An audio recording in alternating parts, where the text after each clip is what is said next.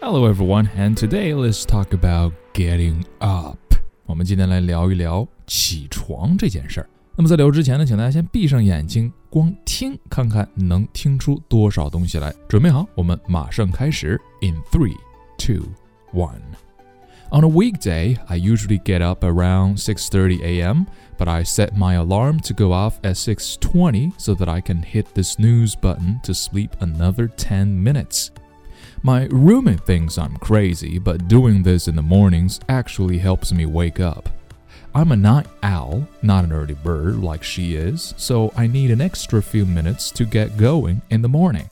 One reason it's so hard to get up is because my bedroom and my bed are so comfortable. I splurged and bought a bed with a very soft, thick mattress. I also have matching sheets and pillowcases and a comforter that is made of goose down. Even my nightstand matches my sheets and the rest of my bedroom. I decorated it so that it would be restful after a busy day at work. When I get up, the first thing I do is put on my robe. It's always so cold in the apartment in the mornings, no matter what time of year it is. Then I usually make my bed. I hated making my bed when I was little, but now it's become a routine. Sometimes, though, I'm so tired that I sleep in for just a little too long and then the bed definitely doesn't get made. On those days, I wish I could sleep in all day. And that's it.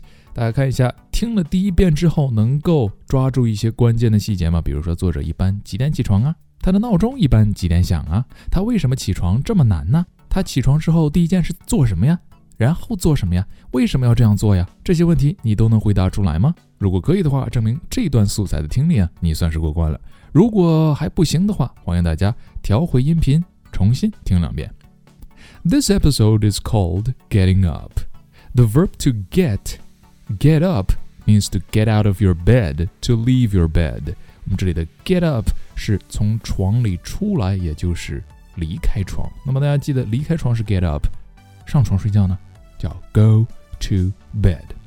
So after you stop sleeping, after you wake up, then you get up, you get out of your bed. 那这个动作呢是 sleep 睡觉，wake up 醒了，然后 get up 离开床。Lucy begins her story by saying that on a weekday，什么是 weekday 呢 ？That is Monday, Tuesday, Wednesday, and Thursday and Friday，也就是你们口中所说的工作日啊。为什么是你们口中而不是我们口中呢？啊，因为熊叔宇宙不爆炸，熊叔不放假啊。与 weekday 相对应的周末就是 weekend。The other part of the week is called the weekend, Saturday and Sunday. On a weekday, what some other people might also call a work day, a day they have to work. 那 weekday 呢，有时候也会叫做工作日 work day。那这个 work day 呢，我们就非常熟悉了。Lucy says she usually gets up around 6:30 in the morning, but she sets her alarm to go off at 6:20. 啊，这是刚刚提到的一个问题。她一般呢是六点半起床，然后六点二十定闹铃。所以呢，叫醒 Lucy 的看来不是梦想了。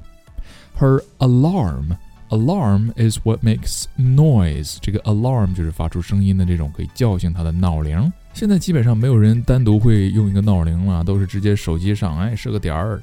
Hey Siri，明天六点半叫醒我，或者 Hi Bixby，明天六点半叫醒我。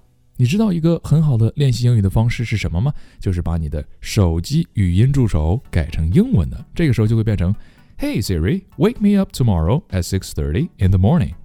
然后 Siri 就说 Wow your English is very good，或者 Hi Bixby，wake me up tomorrow at six thirty in the morning。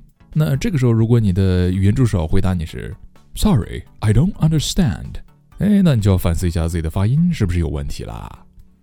To set your alarm, set means to put it to the correct time。那我们设定闹钟呢，就是 set our alarms。